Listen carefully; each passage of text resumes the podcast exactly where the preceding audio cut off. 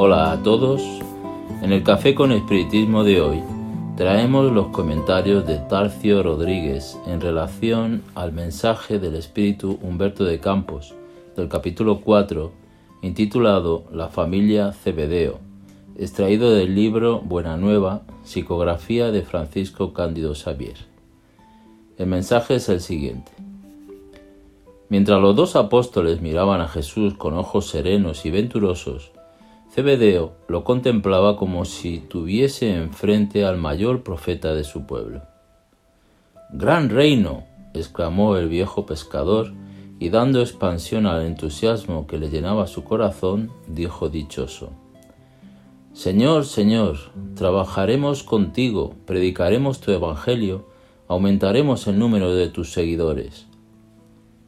Escuchando estas últimas palabras, el maestro dilucidó poniendo énfasis en sus expresiones. Escucha, Cebedeo, nuestra causa no es la del número, sino la de la verdad y del bien.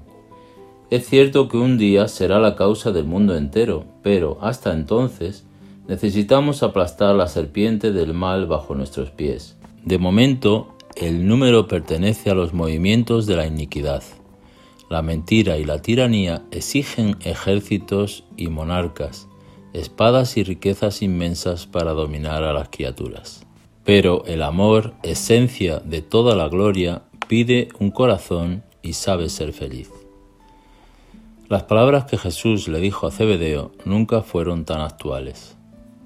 ¿Cuántos de nosotros no nos entusiasmamos con las ideas buenas y nuevas que nos surgen deseando hacer prosélitos, o sea, añadir números y personas, olvidándonos de que muchas veces más vale la calidad de la obra que la cantidad?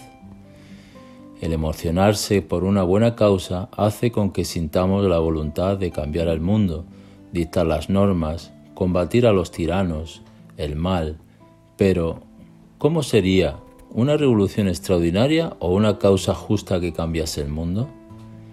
Teresa de Calcuta tiene una frase excelente que dice, si quieres cambiar el mundo, vete a casa y ama a tu familia. ¿Nos quería decir que conquistásemos primero el corazón de aquellos que nos rodean? Parece claro que Jesús no nos quiso decir que debemos circunscribir nuestros trabajos y nuestra divulgación de la buena nueva a círculos restringidos, sino que el Maestro explicaba a Cebedeo que antes de que la causa del bien y del amor fuesen la causa del mundo entero, era necesario aplastar el mal que habita en nosotros mismos y comenzar la transformación interior de nuestros corazones. Por eso, debemos concentrarnos en la calidad y en, y en la esencia del mensaje, y como dijo Jesús al final de este mismo capítulo que estamos comentando, no nos detendremos en una falsa contemplación de Dios al borde del camino, porque el Padre nos hallará a través de todas las criaturas traídas a la buena estrada. Estaremos juntos en la tempestad, porque ahí su voz retumbará más. Alegrémonos en los instantes transitorios del dolor y de la derrota, porque ahí su corazón amoroso nos dirá, Ven, hijo mío, estoy en tus sufrimientos con la luz de mis enseñanzas.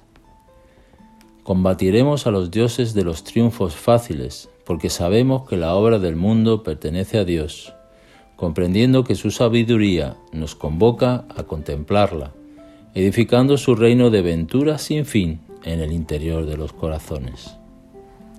Mucha paz y hasta el próximo Café con Espiritismo.